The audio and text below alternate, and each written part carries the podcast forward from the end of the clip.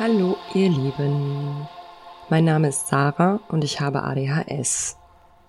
Ich wurde erst mit 35 Jahren diagnostiziert und erlebe gerade die sogenannte ADHS-Spätdiagnose Achterbahn der Gefühle. Genau auf diese Reise will ich euch mitnehmen. Seit ich mich mit dem Thema befasse, habe ich festgestellt, wie unfassbar hoch und erschreckend die Anzahl an immer noch fehl- und undiagnostizierten Frauen und Mädchen ist.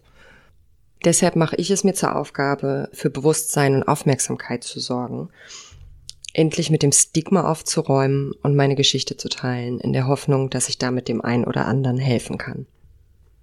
Ich bin jedoch weder Medizinerin noch Therapeutin. Ich bin selbst Betroffene. Ich bin also auch nicht qualifiziert, euch Beratung oder Unterstützung anzubieten. Ich werde euch Zahlen, Daten und Fakten zur Verfügung stellen über meine eigenen persönlichen Erfahrungen sprechen, mit größter Wahrscheinlichkeit den Faden verlieren und auch das eine oder andere Mal vom Thema abschweifen. Ich kann nur aus meiner ganz persönlichen Erfahrung als spätdiagnostizierte CIS-Frau mit euch sprechen. Nichtsdestotrotz ist das hier ein inklusiver Raum. Hier ist jeder willkommen, egal wie alt du bist, wo du herkommst, unabhängig von Gender, sexueller Orientierung. Schön, dass du da bist. Trägerwarnung.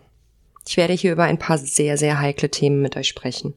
Bitte lest die Beschreibung der einzelnen Episoden im Vorfeld durch, bevor ihr reinhört.